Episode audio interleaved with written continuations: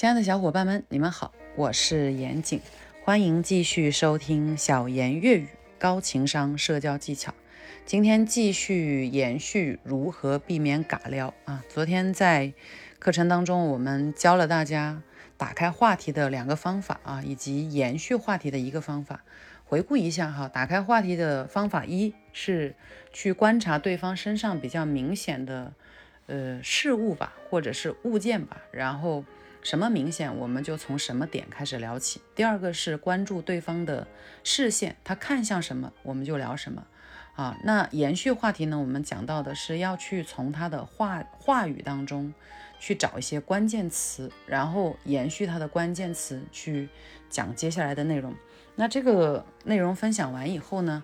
呃，有一位同学特别认真的跟我做了反馈啊，他说这个方法很实用，然后。也能够让他在日常生活当中呢，有一些应该说是有一些很好的领悟哈。但是他有一个障碍，他觉得自己其实对如何聊天是呃有方法的，可是呢没有胆量啊。我就问他没有胆量的原因是什么，怕什么？他说担心自己讲出来以后这个会冷场啊。我想很多人都会有这种障碍哈，就是希望找一个。说出来以后，别人一定百分百会感兴趣的话题，或者说希望自己讲一句话出来，马上就能够热场。这个，嗯，我觉得它是一种综合能力啊。我们可能生活当中有这种朋友，他一出现，然后随便讲个什么，他都能带动别人，他的感染力就是强。那么这个是他综合本身在大家的印象当中就建立起来这种这样一种认知，然后同时呢。你会发现这种人身上有一个嗯非常大的特点，就是胆子很大，说话的胆子很大，就是他什么都敢讲。有时候你也会觉得他讲的哪有一些内容会呃相对来说不是那么的精巧，但是呢他敢讲出来，然后他只要讲出来，其实就可以获得反馈。所以我们这里要讲一讲，我们最重要的去打开话题的起点是要有说出来的胆量啊，而不是说。我们寻找真正完美的话题，实际上是没有的，因为你面对的人不同，场景不同。那有可能你今天开的这个话题，针对 A 它受用，针对 B 它就不受用了，没关系的。我们首先要有这种胆量，就是不管嗯什么情境之下，我们的思维给我们提供了什么想法，我们此刻正在想什么，我们就把我们想的东西去表达出来。当然，这里有一个关键是。嗯，如果你的这个话题你觉得嗯对对方会有所冒犯，或者是不合时宜的玩笑，这个就不能开了哈。所以胆量啊是最重要的，也教大家两个练习胆量的方法吧。第一个呢是嗯学会放松自己啊，呃，我在这个喜马拉雅有听一个课程是徐杰老师的，叫如何练就好声音。它里面呢教了一个放松声带的方法，大家听一下我的声音哈，呃呃，就是让我们的声音缓慢的通过我们的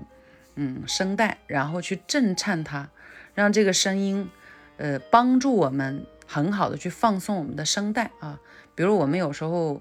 演讲累了以后啊，需要快速的让自己恢复状态，那么就会利用个三十秒的时间，像刚才这样去做练习。当你能够让自己的声带放松，然后再加上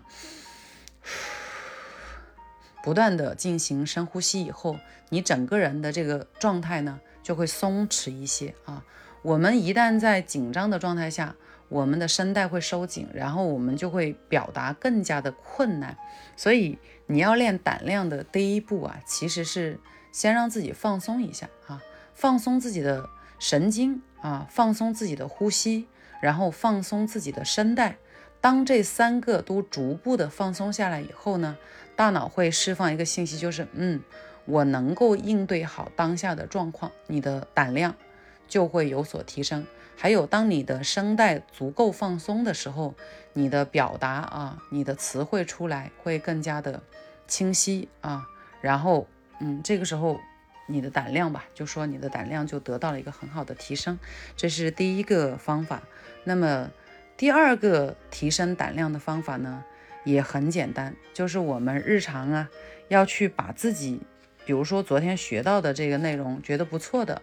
那么你去找自己信任的朋友做一些练习啊，你。自己觉得这个话题跟陌生人去讲，或者你马上去验证，你你害怕啊，那么找一个你信任的人，你说我们做一下练习，然后你很随意的让他去，比如说他在观察什么，你就讲讲什么，比如说你去找出他身上。独特的啊，让你觉得很明显的东西来去说出来，表达出来，让对方给你做一些反馈，一来一往的去做练习。你在他这里得到了好的反馈，就会增加你用这个方法的信心。下一次你面对嗯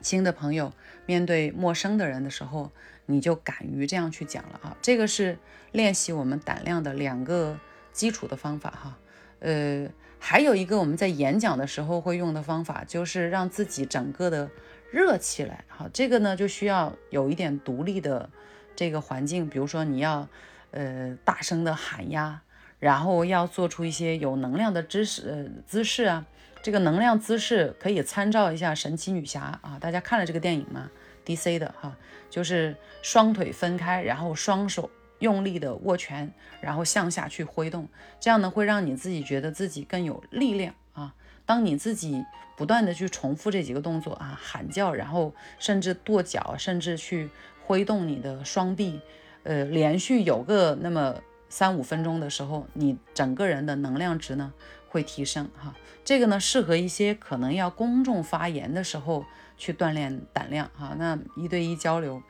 你把自己弄得很激昂，然后大汗淋漓的，或者是感觉气喘吁吁的，好像不是特别的适合哈。OK，这个是讲练胆量啊。练胆量呢，还有一个基础呢，是我们嗯尽可能的去找一些机会，逼迫自己非做不可。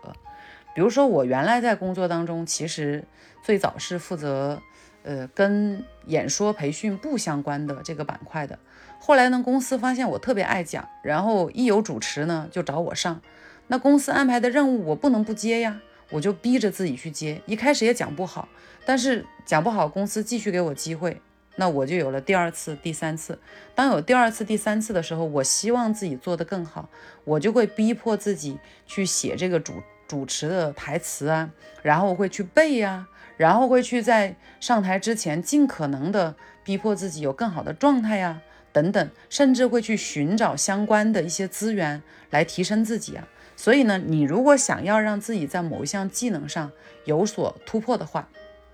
尽可能的在工作当中去争取一些，呃，让自己突破这项能力的，